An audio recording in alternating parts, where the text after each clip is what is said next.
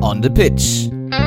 Der Sportpodcast mit Benny und David.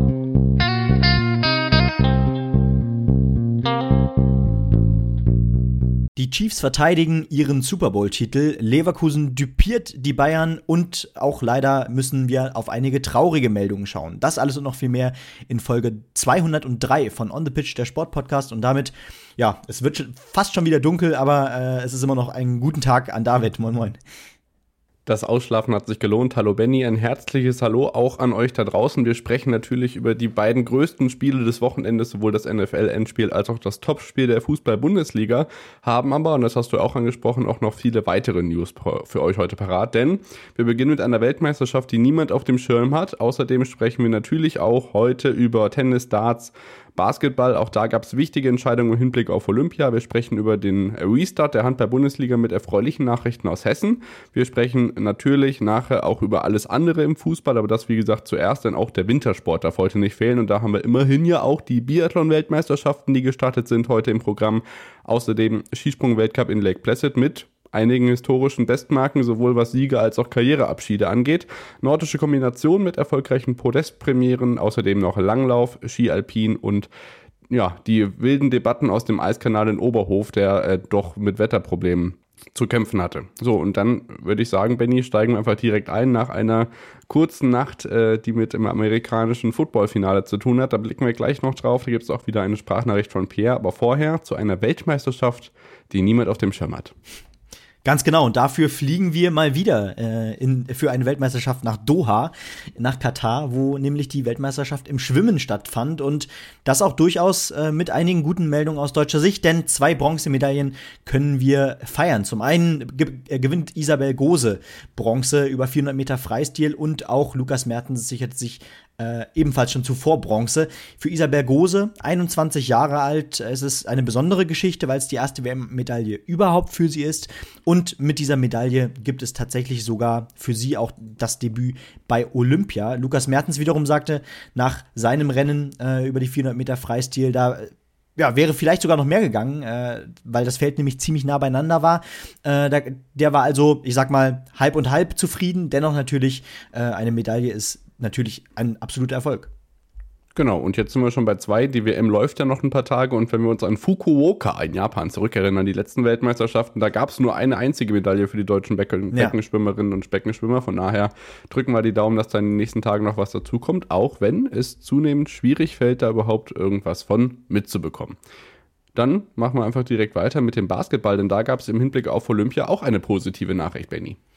Ja, ganz genau, denn die deutschen Basketballerinnen können erstmalig äh, auch in, in diesem Jahr bei Olympia teilnehmen. Denn sie qualifizierten sich in einem Duell gegen die Gastgeber, also die Gastgeber des Qualifikationsturniers Brasilien am Ende mit 73 zu 71. Es war ein Auf und Ab äh, während des Qualifikationsturniers. Unter anderem äh, ja, hagelte es zuvor eine deutliche Niederlage gegen Australien. Ähm, am Ende war es aber dann ja ein knapper Erfolg gegen die Gastgeberinnen aus Brasilien, um ist eigentlich Wahnsinn, ne? die ersten Olympischen Spiele äh, im Damenbasketball für die ja für die deutschen Frauen äh, klar zu machen. Ja, hätte ich, hatte ich so auch gar nicht auf dem Schirm. Also da natürlich äh, nicht nur die Frauen, sondern auch die Herren mit dabei in Paris, denn die sind um Dennis Schröder, den wir gleich auch nochmal kurz ansprechen, ja immerhin auch Weltmeister geworden. Ähm, ja, Dennis Schröder hat den Verein gewechselt in der NBA, trifft jetzt ähm, für einen anderen, äh, tritt für einen anderen Verein an. Das hat auch gleich bei RAN NBA für die dementsprechende Spielauswahl gesorgt. Da drücken wir ihm natürlich die Daumen, dass er da gut weiterhin ankommt. Und ähm, haben wir noch was? Nee, erstmal nicht. Blicken wir dann direkt weiter auf den Tennissport, denn wir machen heute so ein paar andere Sportarten einfach mal ein bisschen kürzer, damit wir uns ein bisschen auf Biathlon, Super Bowl und Fußball fokussieren können. Genau, weil da wartet echt noch einiges auf euch. Äh, und im Tennis gibt's auch nicht so viel zu erzählen. Zum einen steht da äh, jetzt ein Masters-Turnier in Doha für die WTA-Tour an, wo aus deutscher Sicht auch nur Tatjana Maria dabei ist. Auch wieder leider kein gutes Zeichen, dass die Routinier die sehr konstant ist wiederum, ähm, die einzige ist aus deutscher Sicht, die im Feld des Tausender-Turniers dabei ist. Parallel dazu findet außerdem auch noch ein 500er ATP-Turnier in Rotterdam an, wo unter anderem Struffi, Jan-Lennart Struff spielt und auch ein weiteres 500er WTA-Turnier äh, war in der vergangenen Woche. Da gewann Elena Rybakina gegen die Russin Kasatkina in zwei Sätzen. Ja, außerdem kann ich euch noch sagen, dass die ähm, Teamweltmeisterschaft im Tischtennis läuft. Also Timo Boll äh, kehrt im hohen Alter nochmal zurück auf die internationale Bühne und möchte unbedingt das Olympiaticket klar machen. Da drücken wir natürlich auch die Daumen und halten euch hoffentlich dann nächste Woche auf dem Laufenden, ob das funktioniert hat oder nicht. Und was es auch noch zu feiern gibt, Benny, ähm, Hockey ist ja auch irgendwie gerne bei uns ein Thema, dass nämlich die Frauen bei der Hallen-EM in Berlin ihren Titel verteidigt haben. Das heißt, die deutschen Damen sind auch in 2024 Hallenhockey-Europameisterinnen geworden. Ähm, ja, das am Ende unter anderem mit Laura Sänger, einer der Nationalspielerinnen, die war die Matchwinnerin, die hat eine Sch äh, Schlussstrafecke da verwandeln können und dann hat man das Finale mit 3 zu 2 gegen Polen gewonnen und sichert sich damit den, Achtung, 17. Erfolg bei der 22. EM-Auflage. Wenn das keine gute Quote ist, dann weiß ich auch nicht mehr weiter.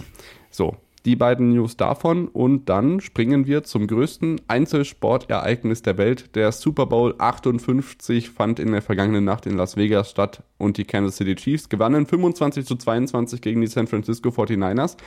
Erstmal eine sportliche Einordnung und sehr gute Nacherzählung von Pierre Bulwitt, dem wir an dieser Stelle ganz herzlich für die Begleitung in dieser NFL-Saison danken und danach blicken wir nochmal ein bisschen auf unsere Eindrücke. Bis gleich. San Francisco 49ers vs. Kansas City Chiefs 22 zu 25 nach Overtime. Was bleibt nach Super Bowl 58? Eine erneute verpasste Chance der San Francisco 49ers. Die Kansas City Chiefs sind jetzt Back-to-Back -back Champions und Patrick Mahomes ist einfach The Man. Und das, obwohl am Anfang vor allem die 49ers den Ton angegeben haben deutliches Übergewicht, mehr als 100 Yards Offense mehr als die Chiefs, aber Running Back Christian McCaffrey fummelt den Ball, sodass im ersten Viertel noch keine Punkte aufs Board kommen. Die Dominanz setzt sich auch im zweiten Viertel fort und schlägt sie dann auch endlich in Punkten nieder. Erst ein Field Goal von Moody, dann macht 49ers Head Coach Shanahan die Schatulle mit den Trickspielzügen auf. Wide Receiver Janon Jennings wirft den Ball auf Running Back Christian McCaffrey, der den ersten Touchdown des Spiels erzielt. Kurz vor dem Halbzeitpfiff kommen die Chiefs durch ein Field Goal von Butker auch aufs Board dass es mit 10 zu 3 in die Halbzeit geht. Nachdem Usher und Friends in der Halbzeitshow ordentlich abgerissen haben, zeigt sich nach der Halbzeit ein anderes Bild. Die Chiefs Defense hält die 49ers Offense in Schach und kann durch ein weiteres Feed Goal von Butker auf 10 zu 6 verkürzen. Als die 49ers doch noch einmal durchkommen. Brock Purdy findet nach dem Marsch das Feld runter Jennings, der den Ball dieses Mal fängt und damit nach Nick Foles erst der zweite Spieler ist, der im Super Bowl einen Touchdown-Pass fängt und einen wirft. Dann kommt aber das wohl entscheidende Play. Die Chiefs blocken den Point after Touchdown, sodass es 16 zu 13 steht. Dann geht es noch einmal hin und her und es tritt einer auf den Plan, der im Spiel bisher unsichtbar war, Travis Kelsey. Mahomes findet ihn das ein oder andere Mal, aber beide Verteidigungen bleiben stabil, sodass es nur drei Field Goals gibt. 19 zu 19 nach Ende der regulären Spielzeit, Overtime. San Francisco bekommt zuerst den Ball, kann aber nur ein Field Goal erzielen. Und dann kommt das, was im Spiel bisher fehlte. Die Mahomes Magic. Er führt sein Team souverän das Feld runter und er läuft selber beim vierten Versuch den nötigen Raumgewinn. Fünf Sekunden vor Ablauf der Overtime findet er McCall Hartman, der mit seinem ersten Saison-Touchdown den 25 zu 22 Sieg für die Chiefs festhält. Patrick Mahomes wird zum Super Bowl MVP gekrönt und reckt die Vince Lombardi Trophy zum dritten Mal in die Höhe. Ja, Benny, also ich finde das Wachbleiben hat sich auf alle Fälle gelohnt. Was für ein wahnsinniger Abend, der längste Super Bowl der Geschichte. Ja, und doch mit einigen Turnarounds. Am Ende natürlich dann auch noch die Verlängerung, äh, die das Ganze dann wirklich noch weit über die vier Stunden gezogen hat. Äh, ich weiß nicht, wann du dann am Ende äh, letzten Endes im Bett lagst und wirklich so deine Augen zugemacht fünf, hast. Ich. Ja, genau, ja. aber dann, dann hat es sicherlich auch noch die ein oder andere Minute gedauert, um dann auch wirklich einzuschlafen, weil das war ja. natürlich sensationell, was da passiert ist. Äh, ich meine, es hat sehr gut angefangen für die 49ers, äh, für die Chiefs ging eigentlich anfangs alles schief. Äh, das erste Field Goal ging ja an die, an die 49ers und ich glaube, nach dem ersten Viertel, rund um oder, oder Anfang des zweiten Viertels, hatte man schon den Eindruck, die Chiefs werden ein wenig nervös. Man hat dann äh, diese Szene, ich weiß nicht, ob du die sogar mitbekommen hast, wie Travis Kelsey auf Andy Reid zustürmt und ihn anrempelt, ja, weil genau, ja. weil er das Spiel mehr auf sich eigentlich fokussieren wollte in dem Moment, weil nicht alles so lief, wie es wie er es äh, sehen wollte und ja, das eine in der Halbzeit rum, das Video. Ja. Genau. Eine Wahnsinnsgeschichte, dass man das, das da noch gedreht bekommen hat. Dann stand es eben zwischenzeitlich, was war es, 16, 16, glaube ich, ne? 19, 19 dann am Ende. Und ja, der Rest ist Geschichte. Mahomes verteidigt den Titel und wie Kelsey es sagte, ähm, jetzt will er natürlich auch am liebsten als erstes Team überhaupt den dritten Titel, den dritten Titel in Folge angreifen.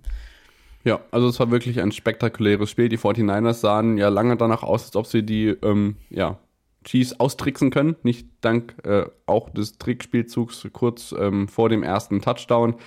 Und dann ist es am Ende eben doch irgendwie so gekommen, wie ich erwartet hatte. Aber am Ende schließt sich auch für mich persönlich ein ganz netter Kreis. Ich durfte im Rahmen meines Praktikums bei Hitradio FFH im Herbst da das Frankfurt-Game mit den ganzen Vorpressekonferenzen begleiten, wo die ganzen Chiefs-Nasen ja vor mir saßen und jetzt irgendwie zu realisieren, dass die jetzt am Ende das Ding wieder hochgehalten haben, das ist schon irgendwie auch eine ganz coole Sache gewesen. Von daher ähm, spektakuläres Spektakel, tolle Wortdopplung.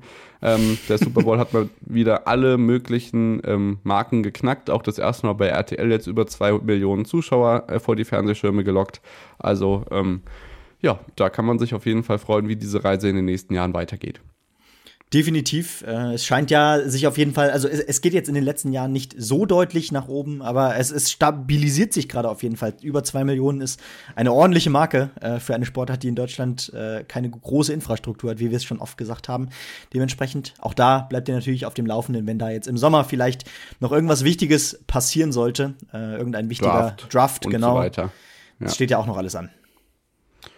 Genau, das steht alles noch an und dann kommen wir zum Leichtathletik und zum Radsport. Denn mich hat ähm, der Super Bowl natürlich mitgerissen, auch die Halftime-Show ähm, habe ich deutlich schon schlechtere erlebt, aber mitten in dem Spiel kam die Nachricht, dass Calvin Kiptum verstorben ist. 24-jähriger Kenianer, wir haben noch vor vielen Wochen darüber gesprochen. Er ist ja nicht zu, zuletzt auch vor einigen Wochen oder einigen Tagen erst bei uns ähm, auf dem Instagram-Account zum Athleten der Woche ernannt worden, noch im Nachzug des letzten Jahres. Das versuchen wir ein bisschen nachzuholen vom letzten Jahr, denn er hätte in Chicago in 2023 fast die Zwei-Stunden-Marke Marathon geknackt. Nun in Folge eines Autounfalls in Kenia ähm, verstorben, genau wie sein Trainer Gervais Haki Simana. Ähm, das ist eine Nachricht, die, glaube ich, wieder mal der Leichtathletik-Bubble so richtig in die Magengrube geschlagen hat.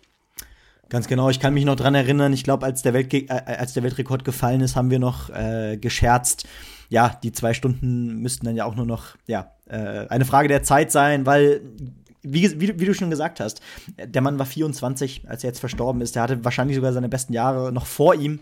Ähm, und ja, natürlich grauenvoll, dass er jetzt so aus dem Leben gerissen wurde. Und ja, eine von vielen Meldungen, die wir leider äh, in den vergangenen Wochen und Monaten ähm, ja doch besprechen mussten. Und genau, da natürlich auch unser herzliches Beileid.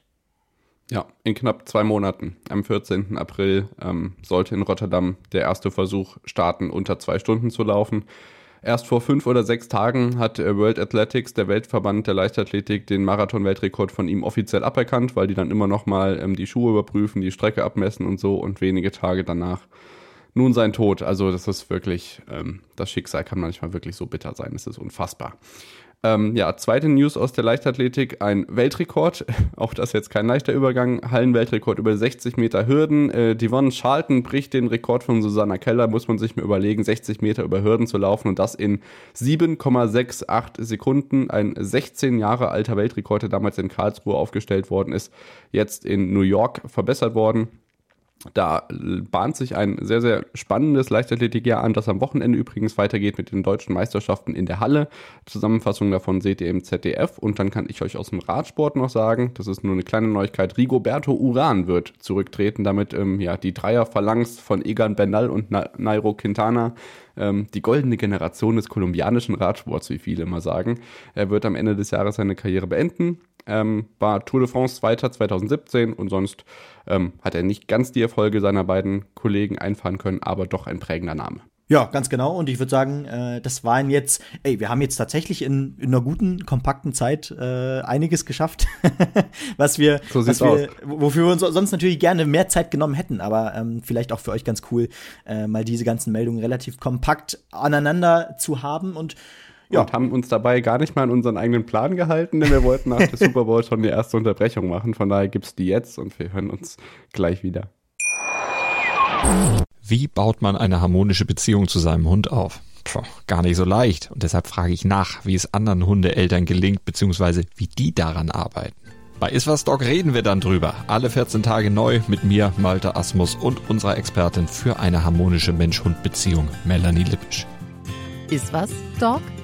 mit Malte Asmus. Überall, wo es Podcasts gibt. Da sind wir wieder zurück nach der Unterbrechung. Der Take wird jetzt ein bisschen kürzer, bevor wir dann gleich mit dem Wintersport beginnen, denn wir sprechen noch mal ganz kurz über Tennis. Da gab es noch eine Meldung, ähm, die ja doch irgendwie so ein bisschen für Verwunderung gesorgt hat. Wir sprechen noch über Darts, außerdem Handball und Eishockey heute auf dem Programm. Benny, aus dem Tennis müssen wir noch besprechen, dass Holger Rühne und Boris Becker jetzt doch ihre Zusammenarbeit beenden. Ähm, es war ja angesagt worden, okay, wir probieren es 2023 mal aus und dann jetzt vor ein paar Wochen, wir machen weiter und jetzt, wir machen doch nicht mehr weiter. Boris Becker nicht mehr in der Doppelrolle als TV-Experte und Trainer tätig. Ja, ein bisschen kurios auch, oder? Also, das, es klang, sah eigentlich alles von außen relativ, relativ gut aus. Äh, auch Holger Rühne hat ja ein gutes Jahr gehabt.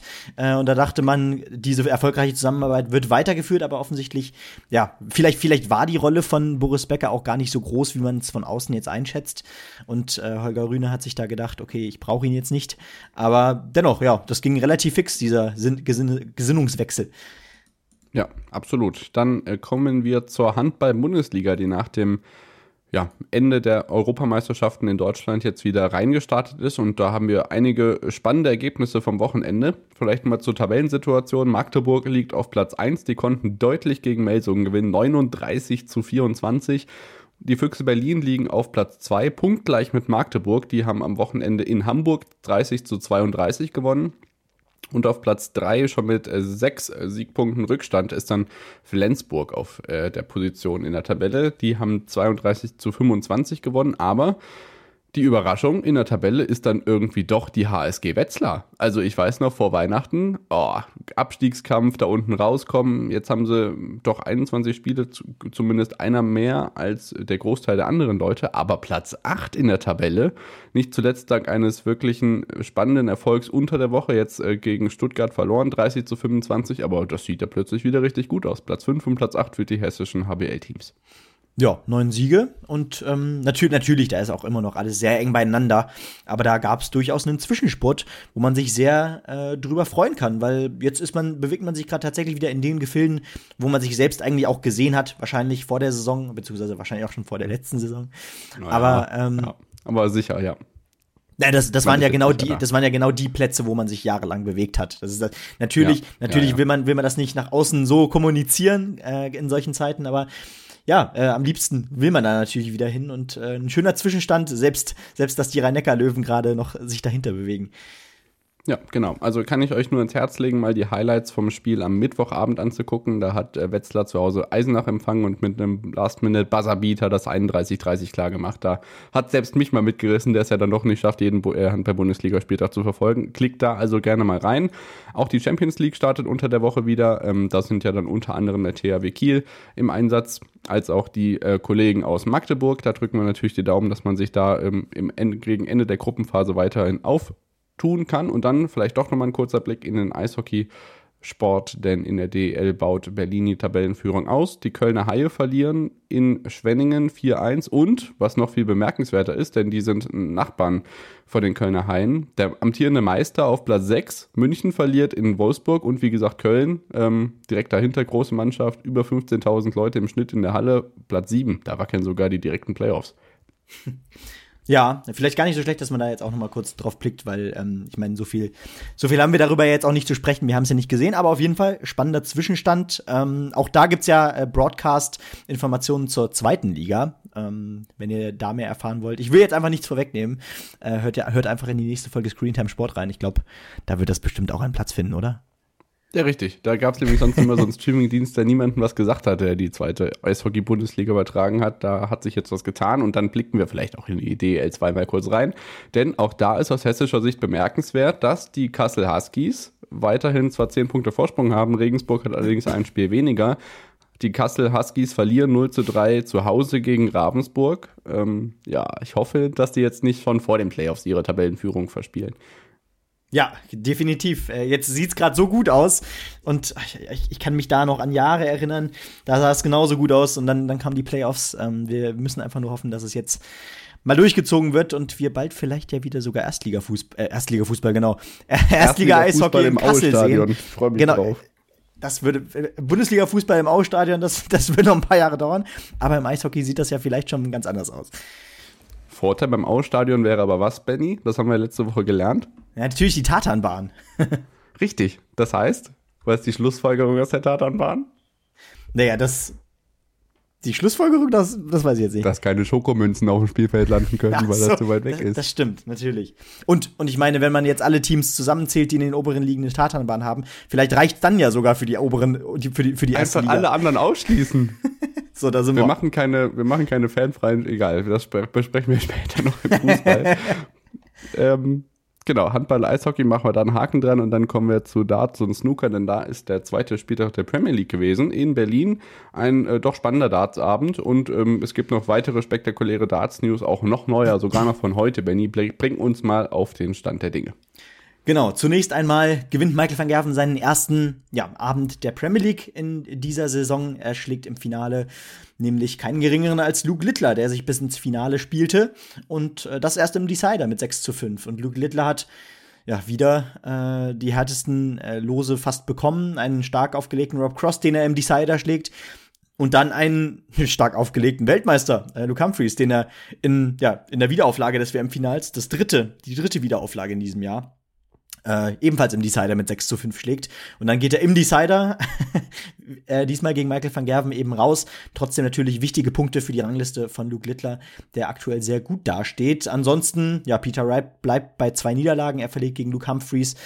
Rob Cross, wie gesagt, geht gegen Luke Littler raus. Gervin Price, der das letzte Mal im Finale stand, ähm, ja, der verliert ebenfalls im Decider, diesmal gegen Michael Smith im, in der äh, ja, Wiederauflage des Finals des ersten Spieltags. Und äh, Nathan Espinel bleibt ebenfalls bei null Punkten, denn er verliert gegen den Sieger Michael van Gerven. Was das jetzt für die Endtabelle heißt, da kann ich auch noch mal kurz drauf blicken. Da führt nämlich Michael Smith weiter an mit sieben Punkten, van Gerven mit fünf direkt dahinter, äh, beide ja jeweils einen Tagessieg. Bei Smith hat es immerhin für ein Halbfinale gereicht. Und dahinter dann direkt schon Luke Littler, ebenfalls mit fünf Punkten, ein Finale und ein Halbfinale, zwei gute Spieltage. Äh, und ganz hinten äh, bewegen sich Nathan Espinel mit 0 und Peter Wright ebenfalls mit 0. Aber du sagtest es schon, David.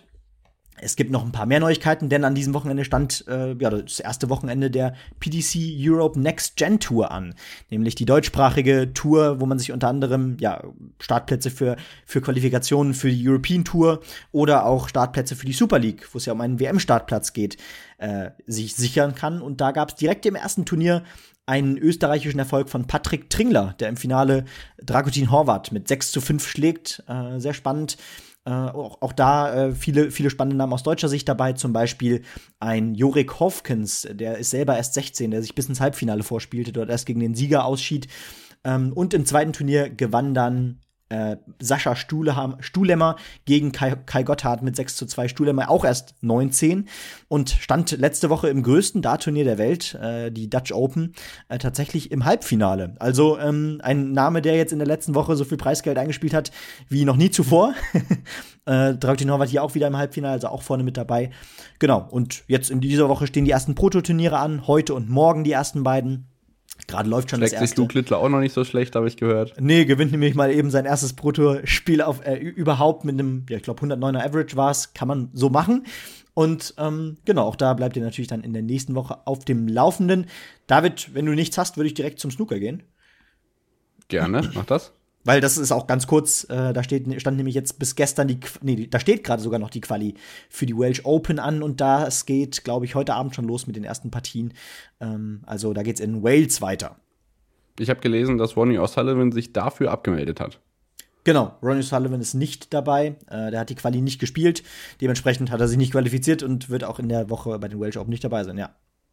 Genau, dann machen wir nach der Unterbrechung weiter. Danke dafür. Das Update mit dem Wintersport und da blicken wir zuallererst auf die Biathlon-Weltmeisterschaften in Nove Miesto in Tschechien und danach kommen wir zum Übersee-Skisprung-Weltcup Nummer 1 in diesen Wochen, denn wir starten dann in Lake Placid auch damit sehr, sehr vielen besonderen Neuigkeiten. Bis gleich. Da sind wir wieder zurück nach der Unterbrechung und melden uns wieder mit dem ersten Wintersport-Take. Jetzt geht es zuerst um die Biathlon-WM und dann um Skispringen und wir steigen direkt ein ins Geschehen. Benny Mixed Relay am Mittwochnachmittag. Wie ging die Mixstaffel, den, der Auftakt der Biathlon-Weltmeisterschaften 2024 aus? Ja, und da gewann tatsächlich das französische Team mit Eric Perrault, dem jungen Franzosen, Quentin Fillon-Maillet, Justine Brezas-Boucher und der Weltmeisterin, der aktuellen Weltmeisterin vor der Weltmeisterschaft, Julia Simon, äh, die tatsächlich vor Norwegen um Taille, Johannes Tinjesbö, Caroline Offigstad-Knotten und Ingrid Landmark-Tandrevold gewannen. Schweden am Ende auf Rang 3 und Deutschland nur auf Rang 5. Äh, das, und das, obwohl Justus Strelo am Anfang ohne Nachlader blieb. Bei Navrat fing es dann an mit drei Nachladern. Äh, bei Franzi Preuß kam dann sechs dazu, wo es sogar zu einer Strafrunde kam. Und dann war es eben ja vorbei mit einer Top-Platzierung, äh, obwohl Vanessa Vogt dann am Ende eigentlich auch noch mal mit gerade einem guten Schießen äh, noch überzeugte. Äh, keine guten Vorzeichen also für die Einzelrennen, äh, die dann äh, losgingen mit den äh, Sprints, aber da kannst du ja vielleicht weitermachen. Genau, erstmal kurz, ganz kurz noch zur Mix-Staffel schon bemerkenswert, weil Philipp Navrat ist als zweiter Läufer mit drei Nachladern Erster gewesen, als er übergeben ja. hat. Äh, Franzi Preuß hat sich dann die Strafrunde geleistet, aber war auch nur eine halbe Minute weg quasi. Und dann ist Vanessa Vogt sogar ohne Nachlader geblieben, wenn jetzt die Tabelle hier nicht komplett lügt. Und hat trotzdem eine Minute an Boden verloren. Also, das ist dann schon so ein bisschen, dass Lauf- und Schießleistung auseinandergeht. Bemerkenswert an der Stelle. Und dann kommen wir zu den Sprintwettbewerben und was soll man sagen? Ähm, Benny hat äh, vor der Aufnahme schon gesagt, es gibt ja jetzt noch nicht ganz so viel zu feiern aus deutscher Sicht, aber ich glaube, das würden die Französinnen anders bewerten, denn im Sprint gab es einen knallharten Vierfacherfolg. Simon von Bresas Boucher, Jean Monod und äh, Sophie Chauveau ähm, Franziska Preuß wird Sechste und sonst ähm, ist eigentlich auch noch bemerkenswert, dass die Fünfte in diesem Ranking keine, Franzose, keine Französin, keine Deutsche ist, äh, sondern Baiba Bendika. Die hätte ich jetzt auch nicht auf dem Zettel gehabt. Genau, eine, Let eine Lettin ist es, glaube ich, ne? Yes. Ähm, genau, ein Fehler nur. Äh, auch eine sehr erfahrene Lettin übrigens. Ähm, hat schon zig Weltcups äh, auf dem Rücken. Ein tolles Ergebnis für sie. Aber auch sonst, ich glaube, Franzi Preuß äh, kann generell äh, geschlechterübergreifend aus deutscher Sicht bisher auch am zufriedensten sein. Da werden wir ja gleich auch im, in der Verfolgung drauf gucken, denn sie, so viel sei gesagt, sie bestätigte auch ihren sechsten Platz. Ähm, aber ja, dahinter muss man dann auch wieder ein bisschen scrollen äh, bis zum nächsten, bis zur nächsten Deutschen, denn das ist schon Vanessa Vogt mit einem Fehler auf Rang 18. Auch natürlich noch im Rahmen, aber unter den Top 30 befindet sich dann keine weitere Frau. Hätte ich Walz 35. Ähm, ja, und das war's dann schon. Äh, schwaches Ergebnis da auf jeden Fall. Und ich würde sagen, ich leg direkt weiter mit dem Sprint der Männer. Oder wir machen vielleicht die Verfolgung, weil wir die aus oder genau, chronologisch, ja. weiß ich nicht. Macht sogar vielleicht Sinn sinnvoller. Ja. Was aus der französischen Vierfach, was, was aus dem französischen Vierfachsieg im Sprint geworden ist ja, daraus ist immerhin ein Einfachsieg geworden für Julia Simon, die sich wieder, also ja, Weltmeisterin nennen kann, äh, mit einem Fehler. Lisa Vitozzi schafft tatsächlich von, ich glaube, Rang 7, wenn ich mich nicht irre, den Sprung auf Rang 2, ja. äh, trotz eines Fehlers im letzten Schießen. Auch das ist eine Schlagzeile. Aber Platz 3 und 4, natürlich auch Französinnen mit Brisas Boucher und Chauveau. Ähm, Chauveau trotz drei Fehler und Brisas Boucher trotz vier Fehler. Also äh, schießtechnisch war da vorne trotzdem einiges los. Franzi Preuß, wie gesagt, ein Fehler, weiterhin sechste, tolles Ergebnis. Und der Name, den, der einem am wenigsten sagt, ist definitiv auf Rang 10 wiederzufinden. Wieder ein interessantes Land. Diesmal eine Estin mit Tuli Tomingas, die äh, durch zwei Fehler auf Rang 10 landete. Und 14 Plätze gut macht, weil die war 24. Mhm. im Sprint. Maketa Davidova läuft von 17 auf 9. Ähm, Teresa Wobronikova aus Tschechien läuft von 32 auf 13. Also da gab es dann schon einige Athletinnen, die mit unbekannteren Namen doch einiges an Boden gut gemacht haben. So, und dann blicken wir noch auf Sprint und Verfolger bei den Herren und da ja, könnten die Norweger das sagen, was die Französinnen sagen. Zwar kein Vierfacherfolg, aber mit Leitgreit auf der 1, Johannes Tinius Bö auf der 2, Vettles Jostad Christiansen auf der 3, dazwischen noch Erik Perot und Sebastian Samuelsson auf 4 und 5, dann aber Taje Bö und Johannes Dorles Kjevdal auf 7.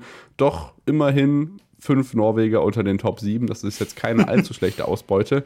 Und für die Deutschen müssen wir auch da wieder ein bisschen weiter runterscrollen, aber dann kommen sie gewalt. Platz 13, 14 und 16 für Doll, Kühn und Navrat jeweils mit einem, beziehungsweise Benny Doll, bester von den dreien mit zwei Fehlern.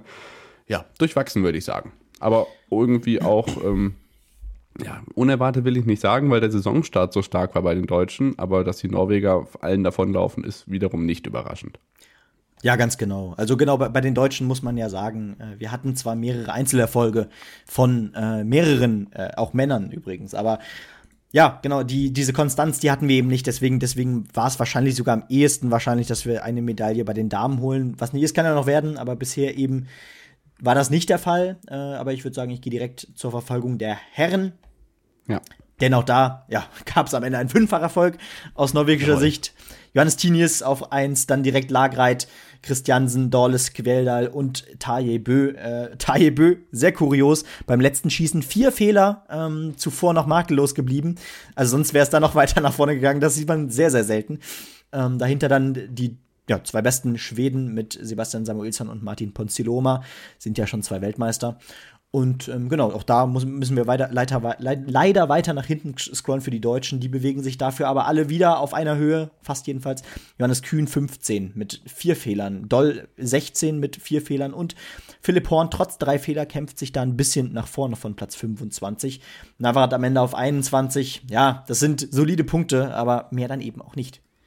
Ist auch wieder absoluter Wahnsinn mit den Schießfehlern, ne? Also jetzt nehmt euch mal bitte raus. Er Ergebnistableau, Herrenverfolgung, Platz 10, Fabian Claude, fehlerfrei, ja. 1 Minute 55 Rückstand. Quentin Fiomayer, Platz 11, 6 Schießfehler, 1,55 Rückstand. Ja, ja, Wahnsinn. Äh, 2 Minuten 11, sorry. Also ist nicht viel. Ja, definitiv. Da war einiges drin, das fällt mal nah beieinander. Aber ja, ich denke, das, so viel, so viel sei erstmal gesagt zur Verfolgung. Und da wartet ja auch noch einiges auf uns, denn wir haben zum Beispiel noch die Einzel, die morgen und übermorgen auf uns warten. Erst morgen dann äh, die Frauen, danach am nächsten Tag, an Valentinstag, die Herren. Dann warten noch, wartet noch die Single-Mix-Staffel, äh, die normalen Staffeln warten noch auf uns und als großes Highlight unsere absolute Lieblingsdisziplin, der Massenstart, dann gegen Wochenende. Auch da kann man sich, glaube ich, noch drauf freuen. Genau so ist es. Die Biathlon-Weltmeisterschaften sind erst so richtig losgegangen und vielleicht springt ja doch noch der ein oder andere Medaillenerfolg aus deutscher Sicht dabei rum. Das würde uns sehr, sehr freuen. Und dann springen wir nach Übersee. Ähm, die Frauen-Skispringerinnen hatten Pause an diesem Wochenende, werden es auch nächste Woche haben, zumindest was den Weltcup angeht. In Rüschenow ist das Ganze abgesagt worden.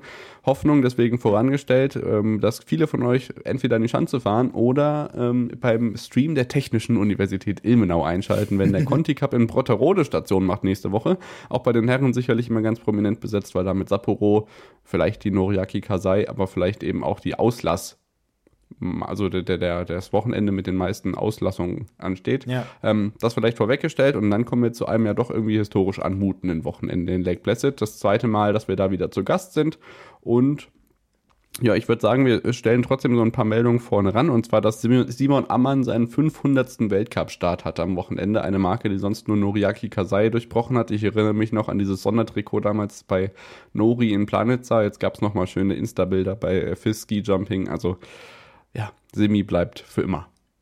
Ja, die, der nächste, denn die nächste große Zahl, die er da knackt, Wahnsinn. Äh, und immer noch natürlich äh, nicht, nicht jedes Wochenende, aber immer mal wieder auch noch für Weltcup-Punkte gut.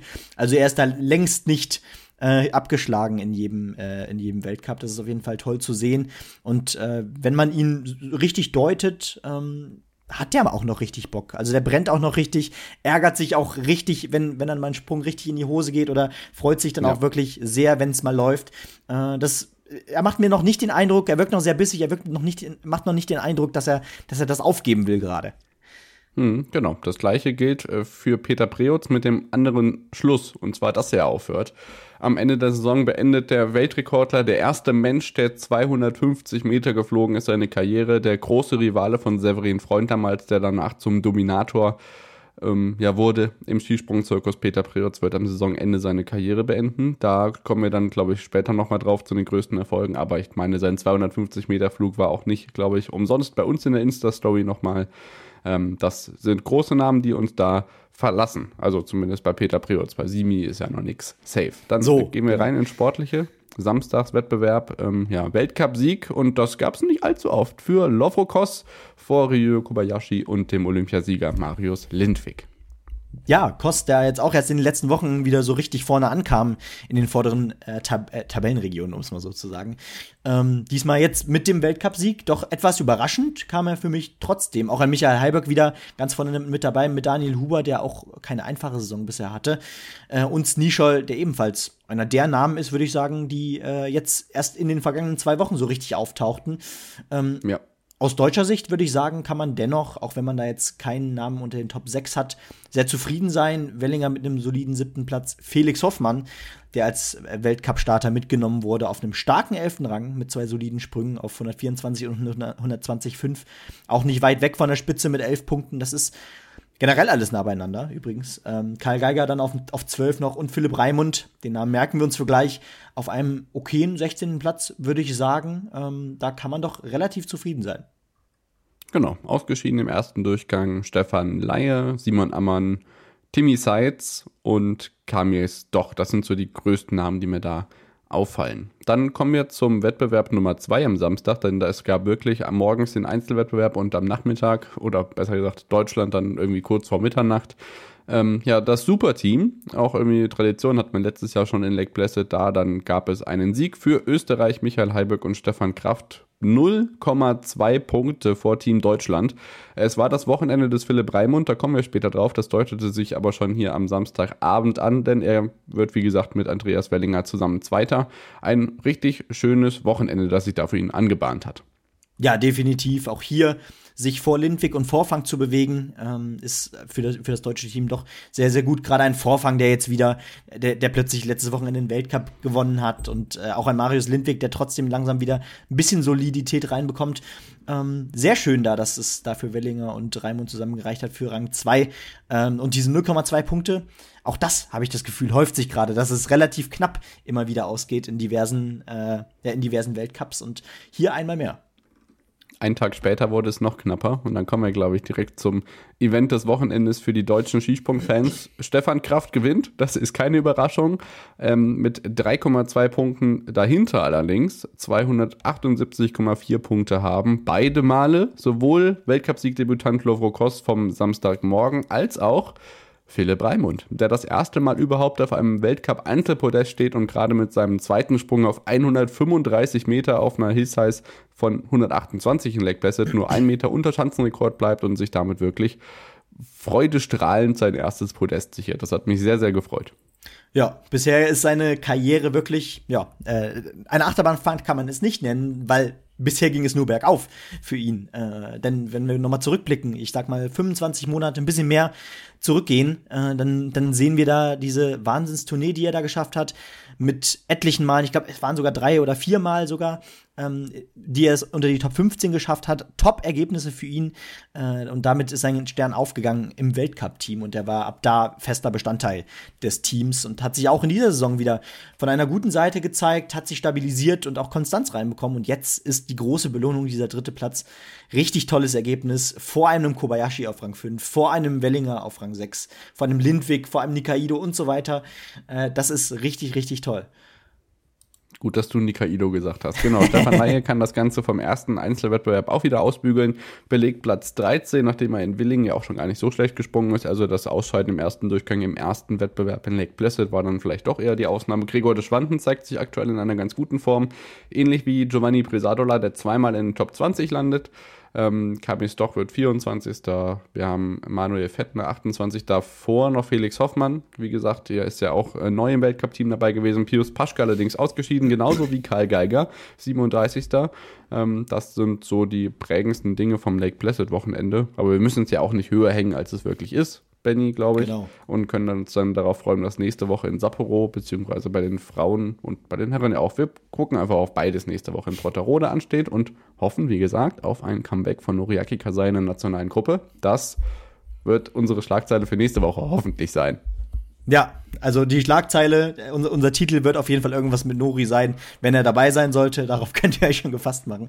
Und so viel erstmal zum, ja, zum, zu, äh, zum Skispringen und wir gehen direkt in die nordische Kombi. Vorher machen wir eine Pause. Genau, kleine Pause. Bis gleich. In rund 40 Folgen habt ihr mich jetzt schon sagen hören, I want to tell you about the Beatles. Ich habe euch die Geschichten zu ihren Alben und ihren Songs erzählt, euch ihre wichtigsten Wegbegleiter und Vertraute vorgestellt und natürlich die Orte, die für die Bandgeschichte eine wichtige Rolle spielten. Habt ihr die drei bisherigen Staffeln schon durchgehört? Nein? Na, worauf wartet ihr dann noch? Rein in den Podcatcher eurer Wahl und einfach mal losgehört. Und folgt gerne auch unserem Instagram-Kanal iwtty-Beatles Podcast.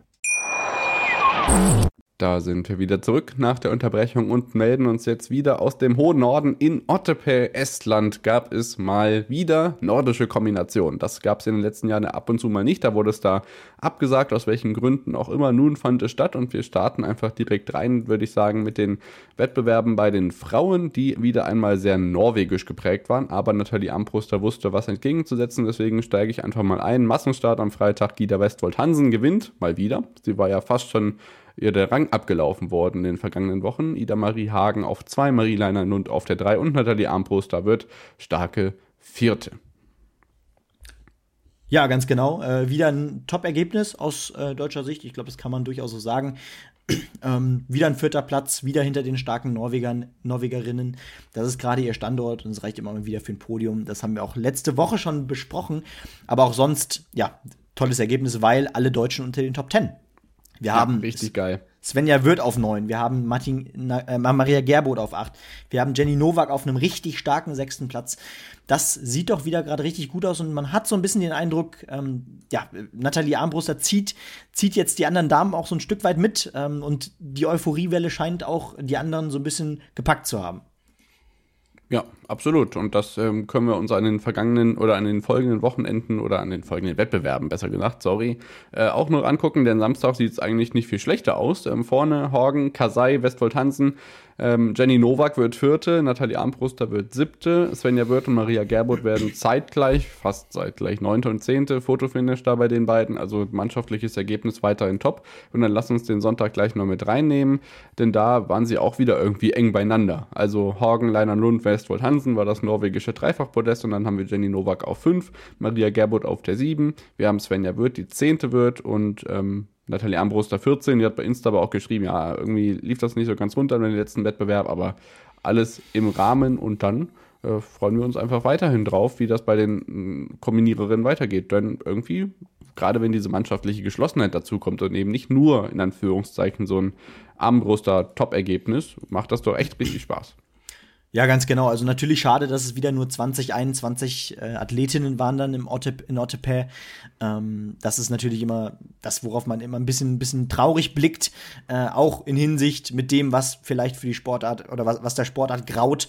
Äh, aber trotzdem muss man natürlich sagen, äh, aus deutscher Sicht können, kann man sich da weiter nicht beschweren. Das ist das Positive, was man mitnehmen kann. Aber ich würde sagen, wir blicken natürlich auch auf die Männer, denn da stand es natürlich auch wieder an, ebenfalls in Ottepä mit dem Massenstart, äh, den ich weiß gar nicht, warum wir das eigentlich jede Woche immer noch nennen. Äh, der Sieger heißt Jan Magnus Rieber. Überraschung. Und das mit sieben Punkten vor Christian Ilves aus Estland. Tatsächlich also kein Österreicher oder Norweger auf Rang 2. Das haben wir in der vergangenen Woche nicht Heimerfolg. oft gehabt. Genau, ein Heimerfolg, durchaus. Äh, und Johannes Lampater erneut auf einem starken dritten Rang. Aus deutscher Sicht aber wieder ein gutes Ergebnis, gutes Mannschaftsergebnis äh, geschlossen. Johannes Rützek auf einem richtig guten sechsten Platz. Der hat jetzt seine besten Wochen, Wochen der Saison bisher auf jeden Fall. Manuel Feist jetzt schon auf 10, David Mach auf 11, äh, auch das. Äh, Otto Kamm. Genau. Ähm, Julian Schmid 13, Terence Weber 14, Vinzenz Geiger 15, Wendelin Tannheimer richtig schön 16. Äh, auch das ein gutes Ergebnis. Äh, da kann man doch, da guckt man doch echt gern drauf. Genau, das, äh, da stimme ich dir direkt zu und mache am Samstag weiter. Rieber gewinnt vor Ilves und Lampater. Ähm, wir haben ja, Johannes Rützek auf Platz 5. Wir haben weiterhin Manuel Feist auf Platz 10. Dann aus deutscher Sicht noch Weber und Geiger auf Platz 12 und 13. David Mach auf Platz 16. Aber ich möchte mich mit den Ergebnissen vom Samstag eigentlich gar nicht ähm, rum rumreden hier, denn der Sonntag hat wieder einmal wahnsinnige Schlagzeilen geliefert. Und bevor wir zur deutschen Sensation kommen, ja, ab auf die Schanze. Ähm, Hills 97 Meter. Wir kommen zur beliebten Rubrik, wie weit ist Rieber dieses Wochenende geflogen? In Oberstdorf waren es 112 Meter, glaube ich, auf der Normalschanze. In, in Schonach ist er auch allen davon geflogen. Und jetzt in Ottepä, Schanzenrekord 103 Meter. Der Typ ist einfach der Wahnsinn. Ähm, er hat schon mit 22 Sekunden Vorsprung dann auf der Normalschanze ist er dann in den Langlauf gegangen. Und da hatten wir auch eine gute Ausgangslage für den besten Deutschen nach dem Springen. David Mach, 25 Sekunden Rückstand und der läuft tatsächlich aufs Podium. Erstes Podest für David Mach, Platz 3 hinter Jan Magnus Rieber und Stefan Rettenegger und deutlich vor Christian Ilves. Ähm, Johannes Rützek wird bester, zwei, also zweitbester Deutscher auf Platz 6. Ähm, dazu noch Feist und Weber auf Platz 10 und 11. Vinzenz Geiger wird 17. Aber für David Mach ist das natürlich ein sensationelles Wochenende gewesen. Ja, definitiv. Ich kann mich noch daran erinnern. Ich glaube, es war vorletzte Woche oder sogar ein bisschen länger her, als wir noch gesagt haben, ähm, ich glaube, es war beim, hier beim Abgang von äh, Fabian Riesle. Oder? Mhm, Kann das in sein? Schonach. Genau, Ja. in Schonach. Da haben wir nämlich noch darüber gesprochen, ja, ähm, da geht natürlich gerade auch eine Ära zu Ende. Lange dauert es ja auch nicht mehr, bis ein Johannes Rützek zum Beispiel wahrscheinlich ähm, ja, aus dem Weltcup verschwindet. Manuel Feist, äh, man weiß es nicht. Diese Generation, äh, wie lange wie lang die noch machen und wer danach kommt, ist natürlich interessant. Natürlich, man hat weiterhin einen Schmied, man hat weiterhin einen Vinzenz Geiger für einige Jahre noch. Ähm, aber ja, mit David Mach kommt da offensichtlich jetzt noch einer dazu mit einem starken dritten Rang. Ist ja auch schon länger dabei und äh, auch uns schon länger ein Begriff, aber so weit nach vorne, das ist ein richtig guter Start. Genau, ich habe gerade mal in seiner Athletendatenbank bei äh, der FIST geguckt und der ist im November in Ruka 2023 schon zweimal Neunter geworden. Das waren aber seine einzigen Top-10-Ergebnisse. Von daher jetzt Otte per Platz 3 auf jeden Fall eine ordentliche Aufbesserung in dieser Hinsicht. So, dann kommen wir zum Langlauf. Der hat in Canmore Station gemacht oder macht das auch weiterhin. Die sind ja in Übersee ebenso unterwegs. Nächste Woche geht es dann noch in die USA und dann kann ich euch einmal kurz die Ergebnisse aus äh, Canmore mitteilen. Und da haben wir oder steigen ein mit den 15 Kilometer Massenstart bei den Frauen. Jesse Diggins, ähm, Claudel und Weng, aber ich gucke vielleicht einfach lieber, wo die Deutschen platziert sind, weil das ist am Ende das, was uns interessiert in dieser Hinsicht, denn die Tendenz ist ja weiterhin nicht allzu schlecht im Langlauf. Katha Hennig wird zwölfte, Viktoria Karl äh, 10. Viktoria wird 12. Sorry, so rum ist es.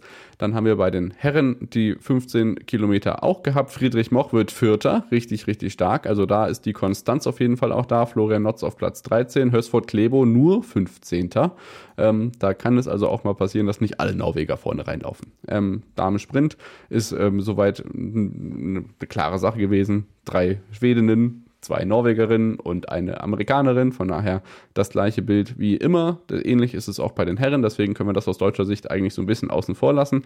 Dann haben wir die 20 Kilometer Massenstart klassisch. Katharina Hennig wird 11., Viktoria Karl wird 12., Laura Gimler wird 17. Auch das mit mehreren Top 20 Platzierungen immer wieder erfreulich. Vierfach-Sieg gab es bei den Herren für Norwegen und aus deutscher Sicht ist Friedrich Moch da auch mit einem Top-10-Platz im Klassement zu finden, Platz 9 für ihn und dann freuen wir uns weiterhin auf viele weitere Top 10, Top 5 oder vielleicht sogar Podestplatzierungen, von denen wir jetzt zwar keine hatten, aber ja, der Winter ist ja noch nicht vorbei, ne? Ganz genau. Also genau, Stichwort Konstanz ist, glaube ich, das große Ding, was auch das Wochenende aus deutscher Sicht doch durch, wieder durchzogen hat und auch da wieder eher das Positive gesehen als das Negative, finde ich. Ja, genau. Dann Kommen wir zu einer Disziplin, wo wir Woche für Woche immer sagen, irgendwie ist ja gar nicht mal so viel ausgetragen worden, wie ursprünglich geplant war.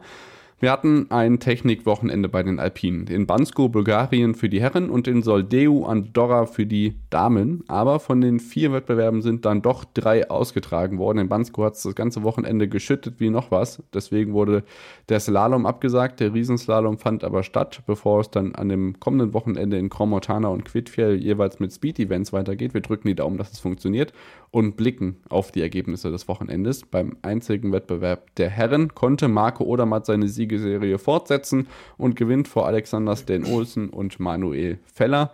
Bester Deutscher wird Alex Schmid auf Platz 16. Das sind dann aber auch schon die einzigen Platzierungen, die wir vom Herren Alpin-Zirkus an diesem Wochenende haben.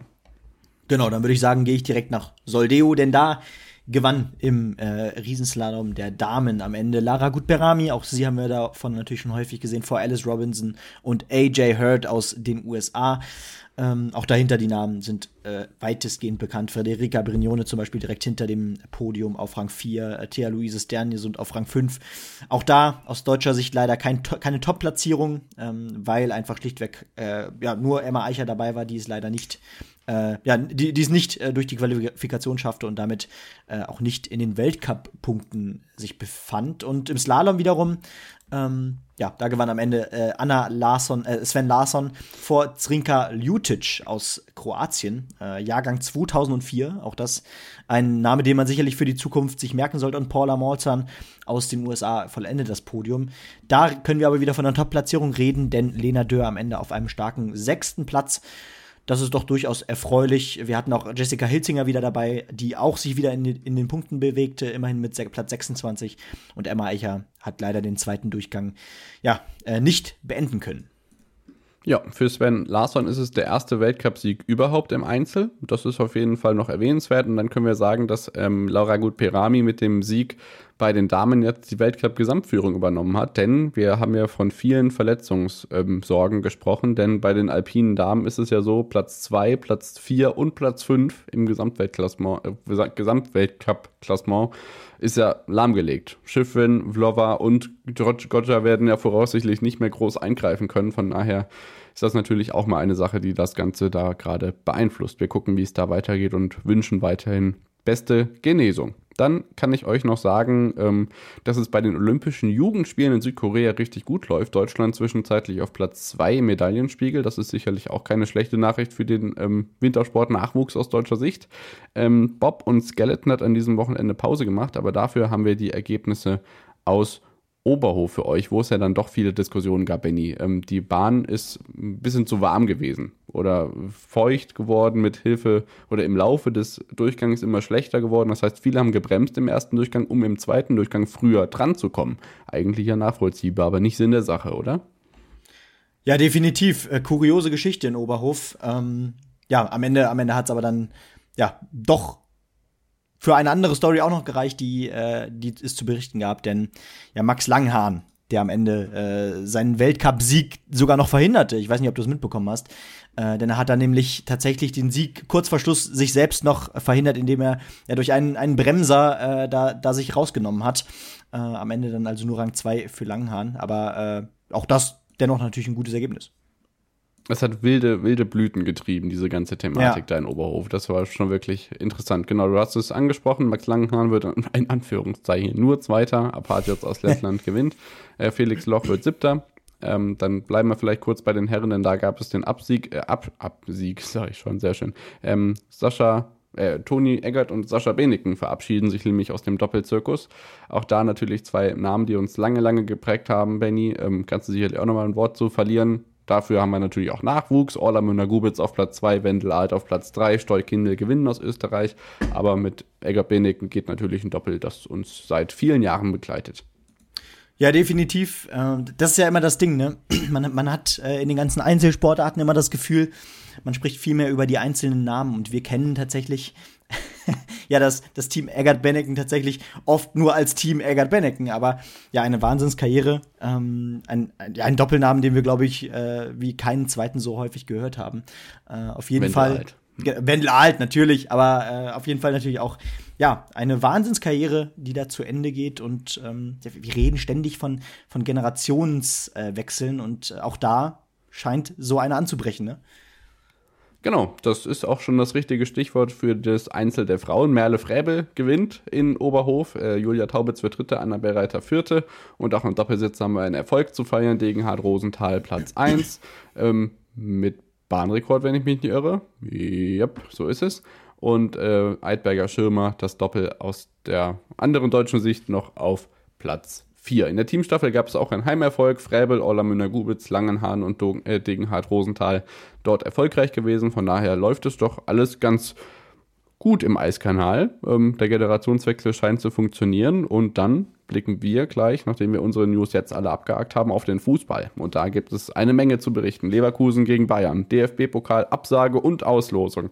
Finale im Afrika- und Asien-Cup. Die Champions League und Europa League steht vor der Tür. Die Premier League liefert Schlagzeilen noch und nöcher und Mainz und der HSV haben den Trainer rausgeworfen. Also ich glaube, an Themen sollte es uns nicht mangeln. Bis gleich.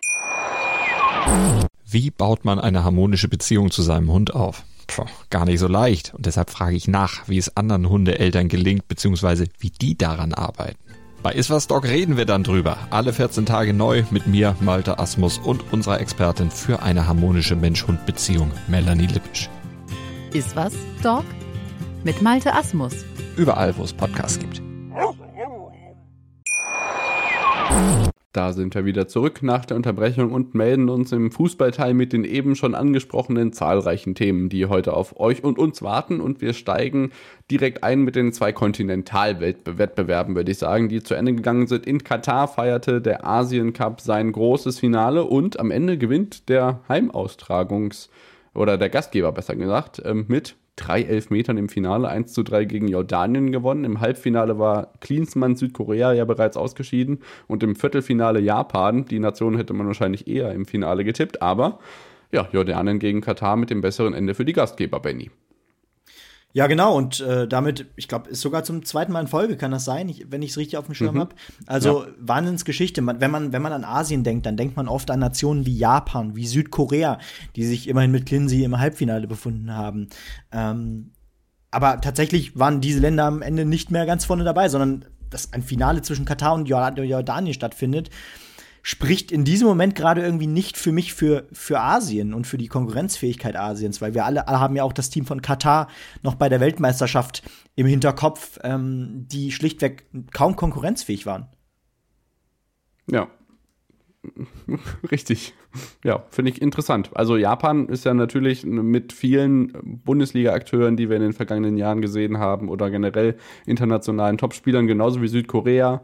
Man denke also, man denke zum einen an die ganzen Japaner, die wir aus der Bundesliga kennen, oder ähm, Heumin Son, Son Heumin, wie auch immer man das jetzt sagt. Südkorea sind natürlich alles Nationen, die wir seit Jahrzehnten eigentlich auch sehen als WM-Austragungsland.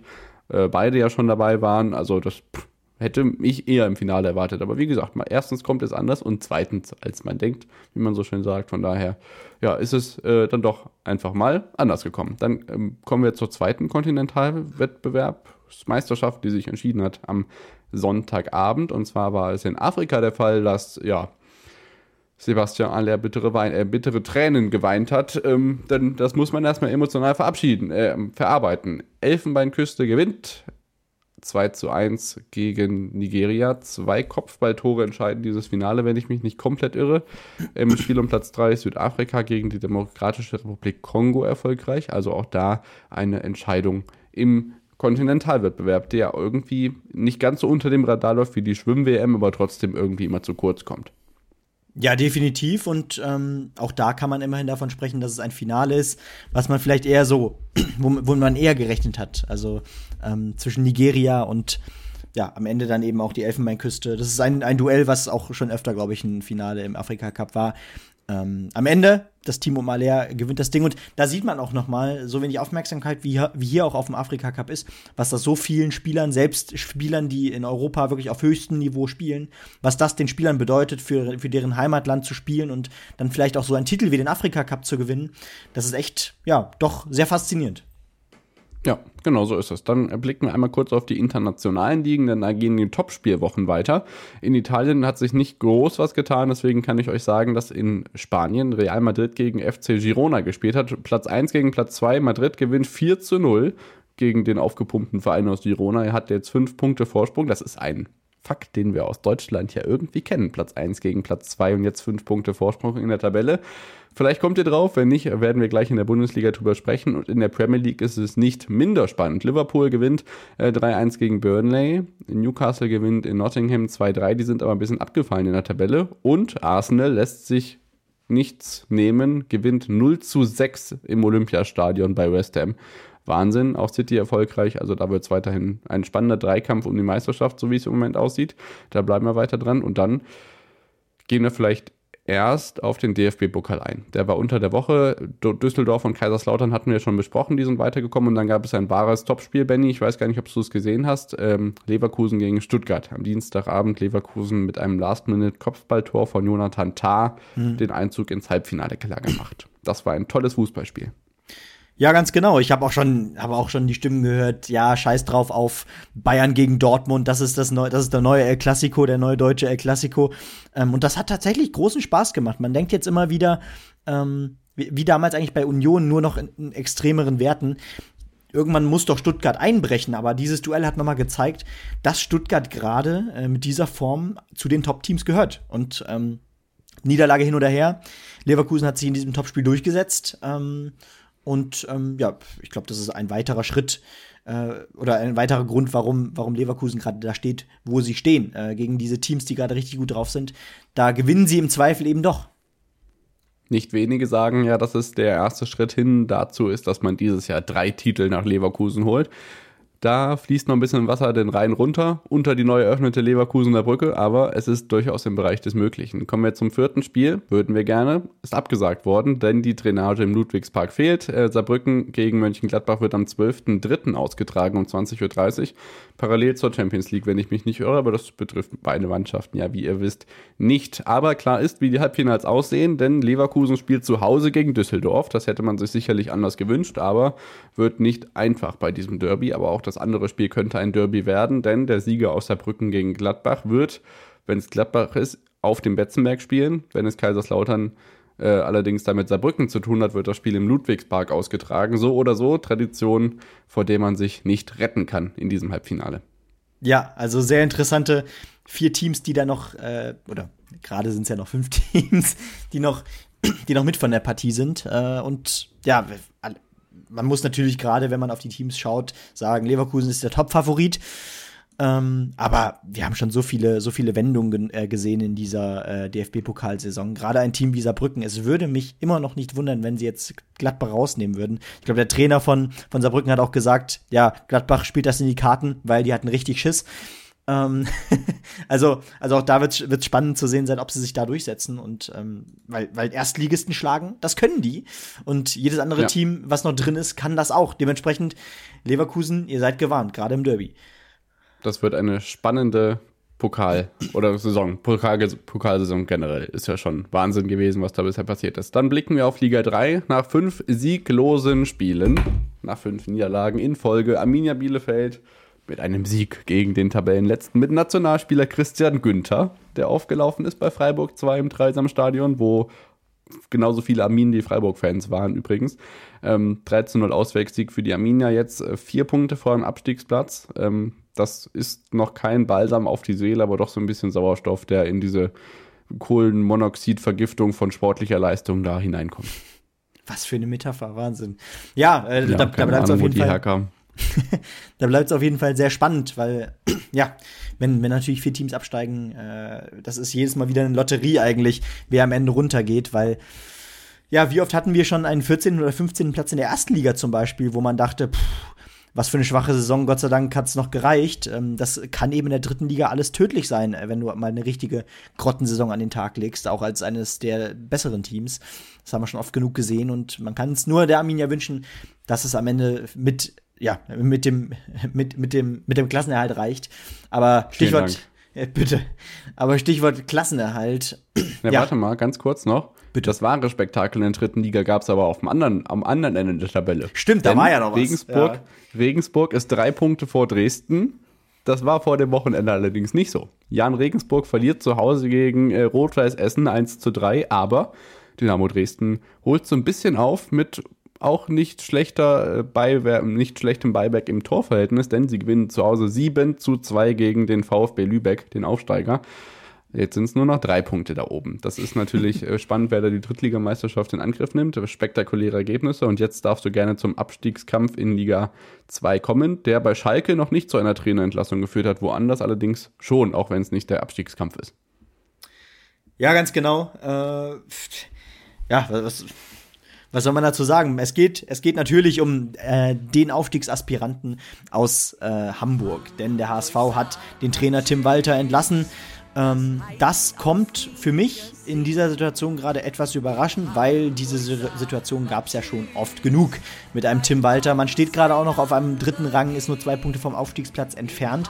Aber ich glaube, man will jetzt dem vorbeugen, was unter Umständen nämlich schon in den vergangenen Jahren passiert ist.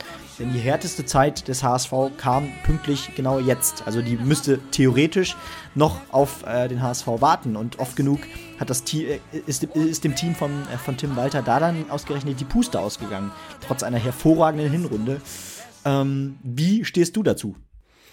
Ja, also es haben aber trotzdem irgendwie schon viel erwartet. Das Timing ist jetzt interessant. Ich bin aber auch immer gespannt, wie sehr man jetzt schon irgendwie an einen Nachfolger im Hintergrund gearbeitet hat. Weil ich meine, die Gerüchte gibt es jetzt nicht erst seit letzter Woche, dass man sich von Tim Walter trennen sollte, könnte, wie auch immer.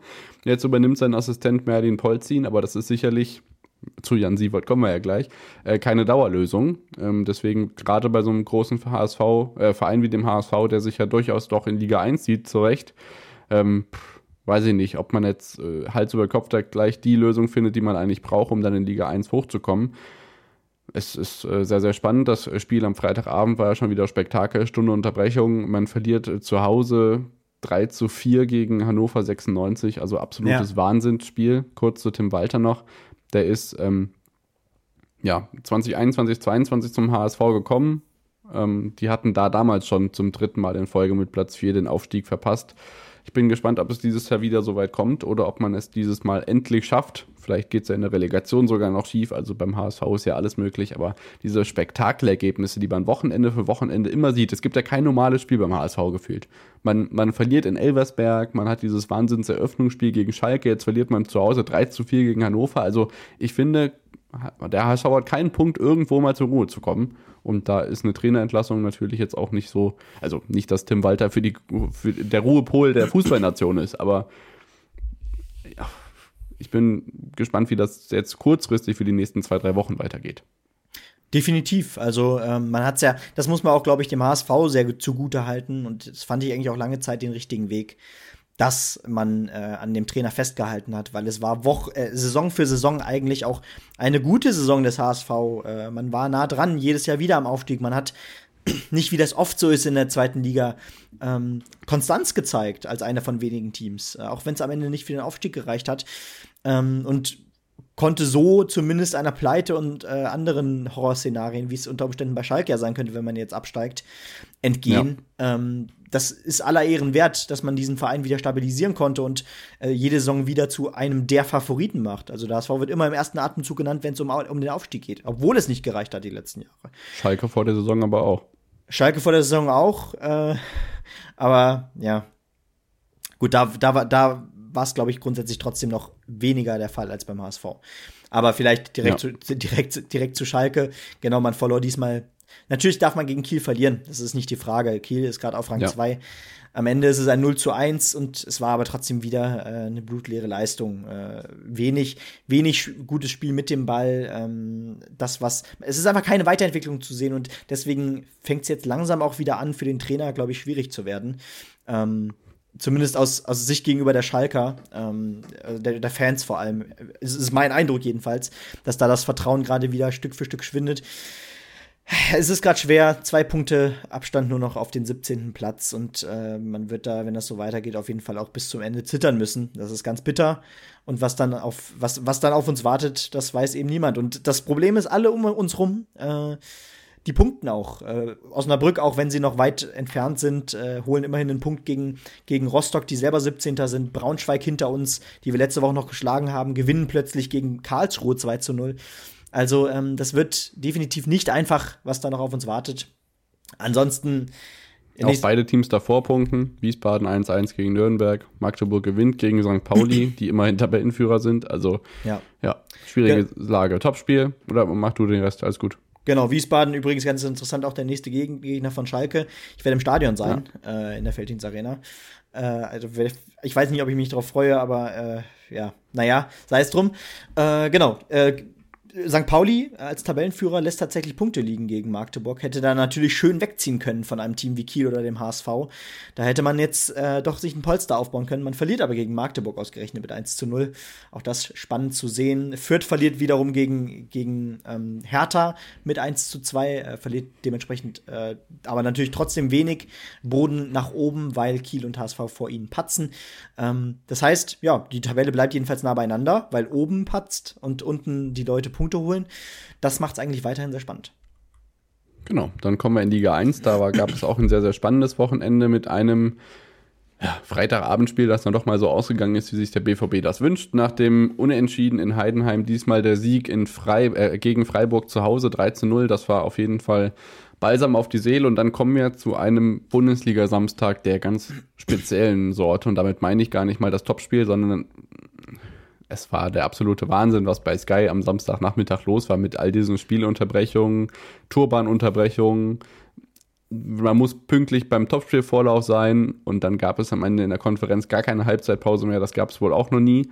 Ähm, spektakuläre Einblicke da auf jeden Fall. Wahnsinn, was das äh, alles mit der Planung einer Fernsehsendung macht, wenn da diese Fußballspiele komplett zeitlich außer Kontrolle geraten. Union Berlin gegen Wolfsburg, das Spiel, das dann irgendwie erst rund um 18 Uhr zu Ende war ganz, ganz beklopptes Wochenende. Wahnsinn. Und da rede ich nicht mal vom Topspiel. Genau, generell ein absolut beklopptes Wochenende. Aber äh, was, was hatten wir alles am Samstag? Genau. Neben den ganzen Vorfällen, die du gerade schon angesprochen hast, hatten wir auch, auch auf dem Platz wieder Ergebnisse, wo man sich denkt, was ist eigentlich mit der Bundesliga los? Leipzig lässt, Punkt, äh, lässt, lässt Punkte gegen Augsburg liegen. Heidenheim schlägt Werder Bremen und ja, ist plötzlich, wenn Leverkusen den Pokal gewinnt und äh, sie noch einen Punkt holen, gar nicht mehr so weit entfernt vom internationalen Geschäft zwischenzeitlich. So blöd das klingt. Und am Abend, ja, äh, düpiert, kann man glaube ich sagen. Äh, Bayern 04 Leverkusen auch noch die Bayern. 3 zu 0 am Ende.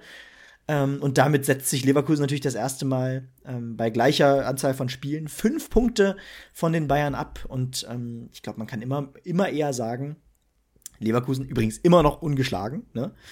Ähm, Ja. Was für eine unfassbare Saison. Unglaublich. Das spanische Phänomen jetzt also hier in der Bundesliga, 1 gegen 2 Tabellenführer mit 5 Punkten Vorsprung. Es gab lange kein Topspiel mehr. Zumindest hatte ich den Eindruck, weil wir so am Sonntag in den Bundesliga-Sendungen auch viel darüber noch analysiert haben. Allein durch die Taktik- und Aufstellungsänderungen vor dem Spiel, dass man so viel drüber diskutieren kann, abseits, äh, abs, ja, abseits von so komplett spielerischen Situationen, weil einfach diese, diese Anlage des Spiels sowohl von Leverkusen als auch von München so anders war, als man das erwartet hatte, dass man denkt, irgendwie, bei Scan 90 hat einer gesagt, ich dachte erst, der, der Drucker wäre falsch, so als der Spielberichtsbogen rauskam. Ähm, Wahnsinn. Also wirklich viele Probleme, gerade bei den Bayern, wie gesagt, die dann ja irgendwie nicht wirklich vor den gegnerischen Strafraum kommen oder in den Strafraum. Auch Harry Kane, 18 Ballkontakte, quasi nicht existent in Ja. diesem Spiel. Und für Leverkusen freut es mich total. Da ist ja selbst, da ist ja alles perfekt gewesen an diesem Abend. Selbst die, die Art und Weise, wie der, wie der Stuff mit dem Trainer Xabi Alonso im Gleichschritt gen Fankurve marschiert, selbst das sah cool und geordnet und schön aus. Also das war wirklich toll und ich wünsche mir sehr, sehr, sehr, dass die, äh, dass der Bayer das ins Ziel bringt. Ähm, und schließe mich da den emotionalen Sachen, auch wenn mein Fanherz jetzt nicht in Leverkusen hängt, wie das bei Kollege Kevin Scheuren jetzt im Rasenfunk zu Gast war, auch der Fall war. Aber mich, mich freut das einfach total, dass man das einfach in dieser Konstanz da zeigt. Ich bin auch gespannt, wie viele von diesen drei Titeln, die man noch im Blickfeld hat, dann wirklich da rumkommen. Und äh, wie das bei den Bayern weitergeht. Also da ist ja wieder die, die große Tuchel-Transferfrage mit äh, Spieler unzufrieden oder dann mit dem Trainer unzufrieden, was die größere Baustelle ist. Das ist schwierig, aber generell auch ein wahnsinniger Samstag, wenn ich da die Brücke nochmal kurz schlagen darf. Ähm, kurz. Ähm, wichtiger Sieg für Union. Bielica mit Tränen in den Augen nach Schlusspfiff nach dem Sieg über Wolfsburg. Da wiederum Niko Kovac, der sich wieder einmal an einer einzigen Situation aufhängt, um dann nicht selber wieder ins äh, Zielfeld der Kritiker zu geraten. Eintracht blamiert sich gegen Bochum, das muss man so sagen. Ich finde, die Eintracht nach wie vor steht überhaupt nicht da, wo sie ihre Leistung hat. Also Platz 6 in der Tabelle kaschiert ziemlich viel, was da schief läuft bei der Eintracht. Gladbach gegen Darmstadt hat alles gehalten, was es versprochen hat. Ein grandioses 0 zu 0, aber ein wichtiger Punkt für die Darmstädter. Das äh, darf man als Hesse auch sagen. Heidenheim gewinnt in Bremen. Wahnsinns Ergebnis für die Heidenheimer, die als Aufsteiger jetzt an Bremen vorbeiziehen, aber trotzdem dicke, dicke Gratulation, nicht nur an Werder Bremen zum 125-jährigen Jubiläum, sondern dafür, dass dieses Stadion so fucking geil aussah am Samstagnachmittag.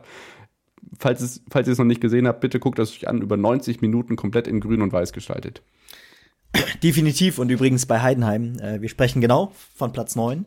Wir sprechen aber auch von, warte, ich zähle mal kurz, 1, 2, 3, 4, 5, 6, 7, 8, 9 Spielen in Bundesliga in Folge ohne Niederlage. Also wir haben Ja. hier Siege über Darmstadt, Mainz, Freiburg, Paderborn, unentschieden gegen Köln, Wolfsburg, Hoffenheim, Dortmund. Paderborn? Äh, Paderborn zwischen, zwischendrin im Pokal. Äh, ja. Und dann, ge- ge- genau, also übergreifend so viele Spiele Ja, ungeschlagen. ja, gut. Äh, und und Ja. dann noch ein Sieg gegen, gegen Bremen jetzt eben jüngst. Also unfassbar, äh, was man da gerade schafft äh, auf, in Heidenheim. Eine Wahnsinnsgeschichte. Auch da natürlich, da zeigt sich wieder, ähm, ja, was ein Trainer, der sich mit dem Verein identifiziert und dem man vielleicht auch vertraut, so alles zeigen kann, wenn, wenn man ihn einfach lässt. Samstag, Samstag 15.30 Uhr empfängt der 1. FC Heidenheim Bayern 04 Leverkusen. Eine spannende Ausgangslage, würde ich sagen, ja. Genau so ist es. Dann kommen wir noch zum Son- Sonntag. In Stuttgart in einem lange Zeit fast so zähen Spiel wie Hoffenheim-Köln gewinnt am Ende erwartungsgemäß gegen den ersten FSV Mainz 05 mit 3 zu 1. Der Tabellen 17. Punktgleich mit Darmstadt 98 entlässt Trainer, Interimstrainer Jan Sievert. Soweit keine Überraschung. Wir haben aber auch schon drüber diskutiert. Vielleicht steigen die mit dem sogar ab, weil man so viel Vertrauen in ihn setzt. Die Antwort ist spätestens seit heute Mittag nein. Ja, genau. Also, ja, es, es war natürlich jetzt nur der Tropfen, der den heißen Stein zum Überlaufen gebracht hat, weil äh, Was? Ja, Was? Der, der Äh, warte mal, der der- den heißen Stein zum okay, der bleibt drin, der bleibt drin. Der, der natürlich der Tropfen, der das Fass zum Überlaufen gebracht hat. Grandios, weiter bitte. Darf ich weitermachen? Dankeschön. Ja, das Vielleicht, vielleicht fällt ja noch was. Naja, genau, das war natürlich nur, nur der Tropfen, der das Fass zum Überlaufen gebracht hat. Ähm, gegen Stuttgart in dieser Form darf man natürlich verlieren, aber Ja, Mainz 12 Punkte aus 21 Spielen nunmehr. Jetzt schon vier Punkte auf Köln auf dem 16., die wieder gepunktet haben, zumindest gegen Hoffenheim. Äh, ich sag mal so, es war eine Frage der Zeit, bis es passiert. Und ähm, ja, es, es sieht wirklich düster aus für Mainz. Das muss man einfach sagen. Bei Köln ist der Aufwärts Aufwärtstrend nach dem Trainerwechsel etwas zu sehen zumindest. Darmstadt holt auch hier und da noch mal ein Pünktchen, jetzt auch wieder gegen Gladbach. Ähm, ja, und Mainz hat gerade wirklich den, den Trend nicht auf der eigenen Seite. Äh, ich glaube, ja, wie gesagt, da war es nur folgerichtig, dass der Trainer jetzt auch fällt. Genau, und bei Hoffenheim gegen Köln ähm, ist Köln mal wieder in Führung. Erstes Bundesligator für den 19-jährigen Finkgräfe, dann Kramaric in der letzten Sekunde 90 plus 4 mit einer, mit einer schönen Aktion im Strafraum, dann auch äh, mit einem Drehschuss dann noch den Ausgleich geholt. Also das ist wirklich spannend, was da auch im Tabellenkeller gerade abgeht und dann freue ich mich schon auf das nächste Wochenende. Wir haben Köln gegen Bremen, beide spannende Mannschaften ja im Moment gerade. Freitagabend, ähm, Samstag Wolfsburg, äh, Wolfsburg gegen Dortmund. Ähm, Kovac Krisen Auslöser vielleicht dann endgültig gegen den Ex-Verein, weiß ich nicht. Mainz gegen Augsburg, auch sehr, sehr spannend, mit Tendenz gegen Augs für Augsburg, würde ich sagen. Hoffenheim, Union, ähm, Heidenheim, Leverkusen habe ich angesprochen. Darmstadt hat es zu Hause richtig schwer gegen Stuttgart. Topspiel das Leipzig gegen Gladbach und dann haben wir noch Freiburg, Eintracht und Bochum gegen Bayern, das ja in den letzten Jahren auch für Schlagzeilen gesorgt hat. Ja, definitiv. Also auch da wartet wieder einiges auf uns. Ähm, nur nochmal weil, weil wir gar nicht Dortmund so richtig erwähnt haben. Natürlich, die haben Freiburg 3-0 geschlagen. Ähm, aber ich will das noch, nur, nur noch mal hier erwähnen. Äh, Dortmund hat jetzt schon 10 Punkte auf Rang 2. Ähm, das heißt, äh, da braucht es jetzt eine ordentliche, ja, eine ordentliche, äh, ja, ein guten, guten, gutes Ende der Saison, um hier überhaupt noch mal äh, ja, davon sprechen zu können, äh, weiter nach oben im Tableau zu rücken. Ähm, das hat mir jetzt noch kurz gefehlt. Genau, dann äh, kommen wir zur Eintracht, die am Donnerstag im Conference League 16. Finale Hinspiel gegen Union Saint-Gilloise spielt. Donnerstag 1845 Hinspiel. Boah, ich habe ein bisschen Schiss, dass das schon schief geht.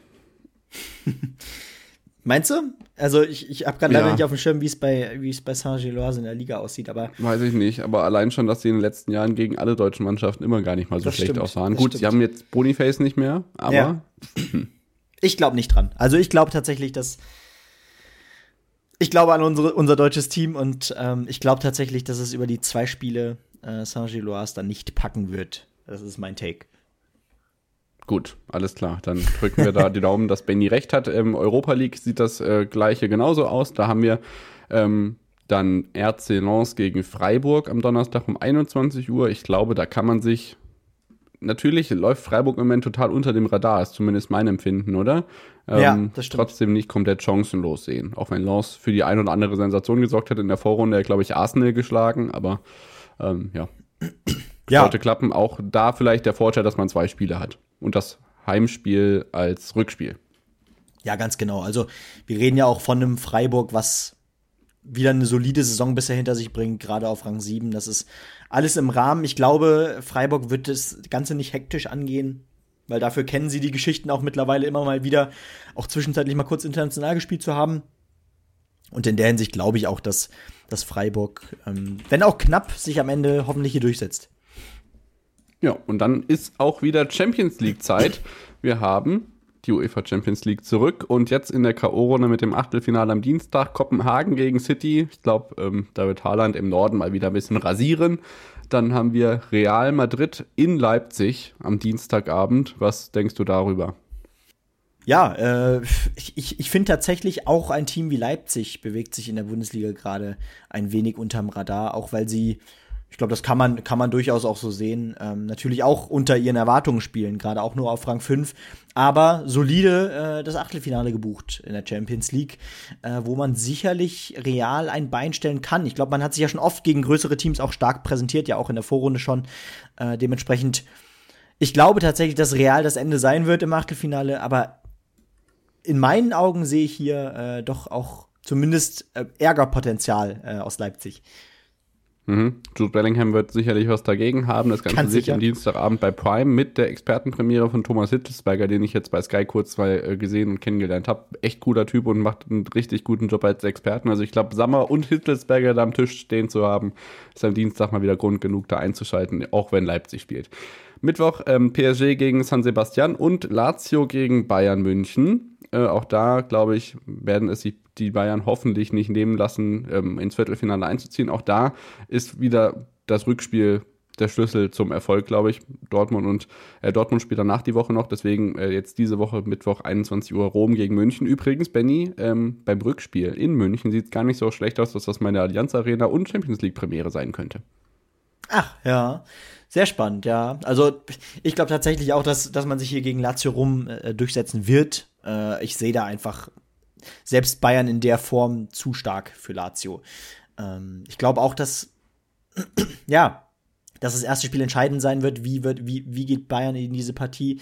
Äh, lassen sie sich jetzt von diesem 0 zu 3 nochmal so richtig, naja, ähm, verrückt machen oder äh, ich könnte mir auch vorstellen, sie schießen sich hier direkt im ersten Spiel die Seele vom Leib, äh, wie man so schön sagt. Äh, also ich glaube eher zweiteres wird passieren. Ich sehe Lazio leider auch nicht die Bayern ärgern. Ähm, und ja, vielleicht hört man sich ja in der Allianz Arena. ja, mal gucken. Ähm, das wird eine spannende Europapokalwoche. Viel los im Fußball, aber wie gesagt, auch viel los im sonstigen Sport, Benny. Wir sind ja trotz vieler Neuigkeiten heute ganz gut durchgekommen. Ähm, und dann freuen wir uns auf die nächsten Tage mit vielleicht weiteren Medaillen bei der Schwimm-WM. Haltet da gerne die Augen offen. Ansonsten updaten wir euch natürlich. Und bei der Biathlon-WM natürlich auch, denn da fehlen uns die deutschen Medaillen mindestens genauso sehr. Und dann sind wir gespannt, was ihr für Feedback habt äh, zu der heutigen Folge. Es gibt natürlich wieder Reels an Athleten der Woche unter der Woche auf Instagram und auch wieder bei TikTok. Den Account haben wir wieder reaktiviert. Das heißt, die Reels kann man da auch wieder sehen. Und dann wünsche ich euch eine schöne Woche.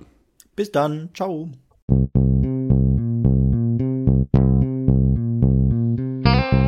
On the Pitch. Der Sportpodcast mit Benny und David.